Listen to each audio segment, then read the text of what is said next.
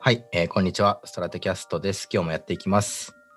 えっ、と、ストラテキャストは、えっ、と、世の中のトレンドや、えっ、と、プロダクトやサービスについて、デザインとビジネスの観点でディスカッションするチャンネルです。えー今日は私、コバピーこと小林とえーパンチこと伊沢の2人でお送りします。お願いします。お願いします。はい。えーっと、今日でシャープ22ということで、もう22回ですね。結構やりましたね。もうねえー話しましたね。うん。で、あの、なんだろう、期間としてはも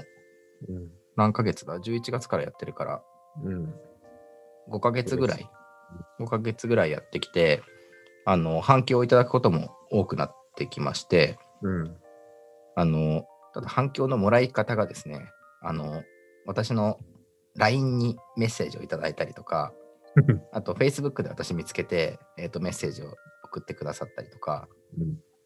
まあそういうなんかすごい個人的なに反響をいただくことが多いので、私のこと知らない人は多分コンタクト取れなかったりすするんだろうなっていうふうにも思っていて、これパンチと相談して、あの、公式お問い合わせ窓口を作ろうということで、うんあの、インスタグラム、ストラテキャストのインスタグラムアカウントを開設しました。うんので、えっと、どしどし、あの、DM で OK なんで、DM でコメントとか、フィードバックとか感想とか、うん。もうじゃんじゃん送ってください。あの、一言でも全然いいので。そうですね。うん。えっと、アカウント名は、ストラテアンダーバーキャストで検索すると出てくると思います。ぜひちょっと見つけて、あの、フォローしてください。アンカーとかにもリンク貼っときましょうか。あ、そうですね。あとはあれだ、毎回のこの放送内容を書くとこがあるんで、ポッドキャストでも多分 Spotify でも見れるはずだから、そこにもかい毎回書き書くようにしますか。うん。そうしましょう。ちょっとぜひ皆さん、インスタグラム見つけてフォローしてください。お願いします。お願いし ます。はい。っていうのとですね、えっと、今日はもう一つお知らせがありまして、えっと、ちょっとこのストラテキャストの活動とは別になるんですが、あの、今、本当まだ計画段階のお知らせなんですが、えっと、私とパンチで、えっと、このサステナビリティとか ESG とか、まあ、エシカルなんて呼ばれる、まあ、この環境保全とか社会貢献とかの領域でちょっとメディアをやろっかっていう話をしていますと。で、ウェブのメディアなんで、ちょっと誰でもアクセスできるような感じでやっていこうかなっていうふうに思っていて、で、まずはこの基本的な、なんだろう、エシカルな思考の話とか、とか、まあ、あと、まあ僕らデザイナーなので、なんかこのプロダクトとかサービス、世の中にも出てるものとか、まあ、クラウドファンディングでやっているものとか、まあ、その辺もちょっと取り上げていきたいな、なんていうふうに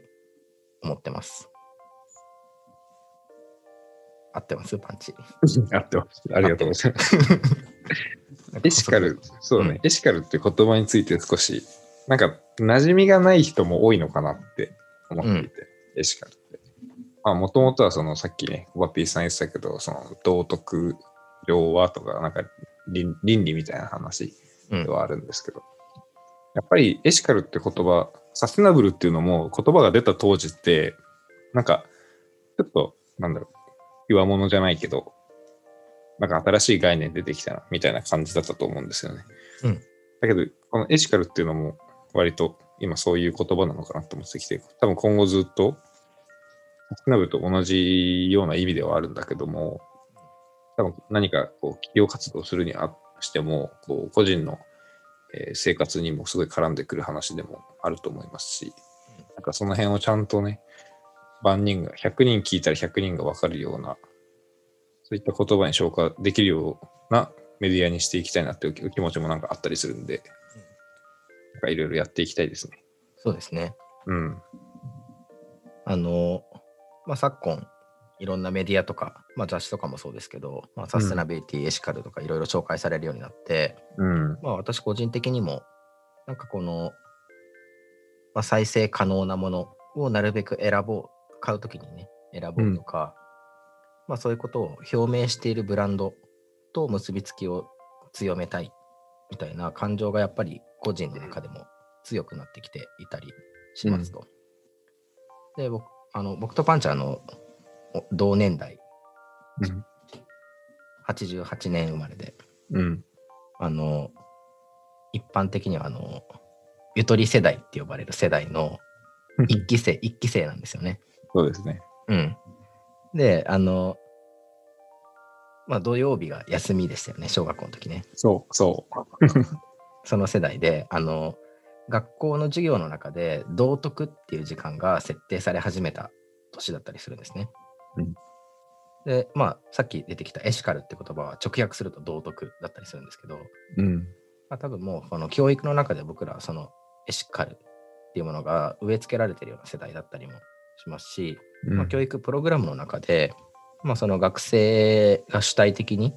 何か研究をしたりとか、えー、とその道徳的に社会に貢献していくために自分たちは何をすべきなのかっていうのを考えるようなプログラムって結構ありましたもんね。うんありましたね。あのまあ、僕田舎で育ったんですけど田舎のその愛知県の田舎なんですがうん。その町内結構広い範囲で、うんえー、とリサイクルショップの研究をしてまして。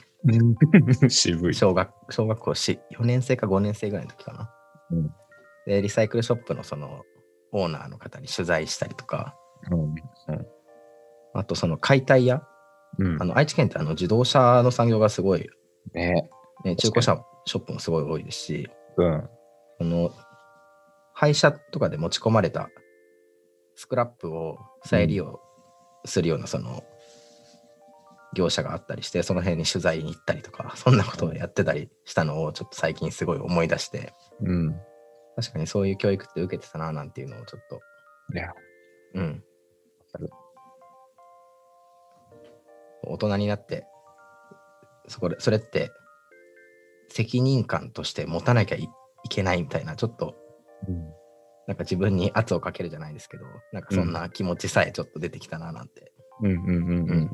思ったりしてますね。いや、確かに。僕も、その道徳の授業がきっかけだったか覚えてないけど、あの、うんあも宮城県出身なんで、宮城の方でこう牡蠣を作っていたりするんで、うん。なんかちっちゃい頃、本当純粋に食べ物を作るってどういうことなんだろうって、なんかなんでだろうみたいなきっかけで、牡蠣の養,、養殖についていろいろ調べて、なんか、そその時牡蠣食べられなかったんだけどね。うん。 そそんな研究を、研究ってことじゃないけど、勉強していて、今になって思うと、やっぱり、あの道徳の授業っていうのは、受けていてよかったなっていう気持ちはありますね。そうですよね。うん。なんかこの我々世代独特の多うん分感性というか、うんね、思考だと思うので、うんまあ、代表してっていうのはすごいおこがましいんですけ ど、まあ何かその一石を投じるようなね、メディア発信ができればななんていうふうに思ったりしてますと。そうだね。なんかエシカルって別に今に始まった言葉じゃないけど、うん、エシカルの授業を受けていた我々が発信するっていうのはなんか意味が、意味を持たせられるんじゃないかなっていう、そうですね。うん、うん、思いはある。うん。でちょっと最初はスモールスタートなんで、ちょっと温かく見守っていただければと思うんですが、うん。あのちょっと僕の個人的な思いとしてはなんか一緒にやってくれる人とかうん。なんか一緒にやる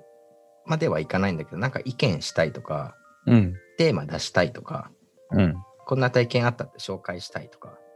なんかそれぐらいのノリで全然いいのでうん。なんか関わってくれる人増えたらいいななんていうふうには思ったりしてるのでそこであれですねインスタグラム登場ですねそうですね。ぜひつながってほしいですねはい。うんストラテアンダーバーキャストです。いいですね何回も言いましょうかストラテアンダーバーキャストですねほんはい全然匿名でも何でもいいんで DM をください。うんはい。今日はちょっと、あの、そんな告知色が強くなっちゃいましたけど、うん。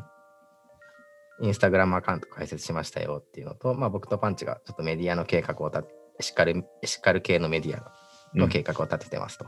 ういんうそんな2つのお知らせでございました。はい。はい。ちょっとまた進捗、このストラテキャストでも報告していきましょう。そうしましょう。はい。じゃあ今日はこの辺で。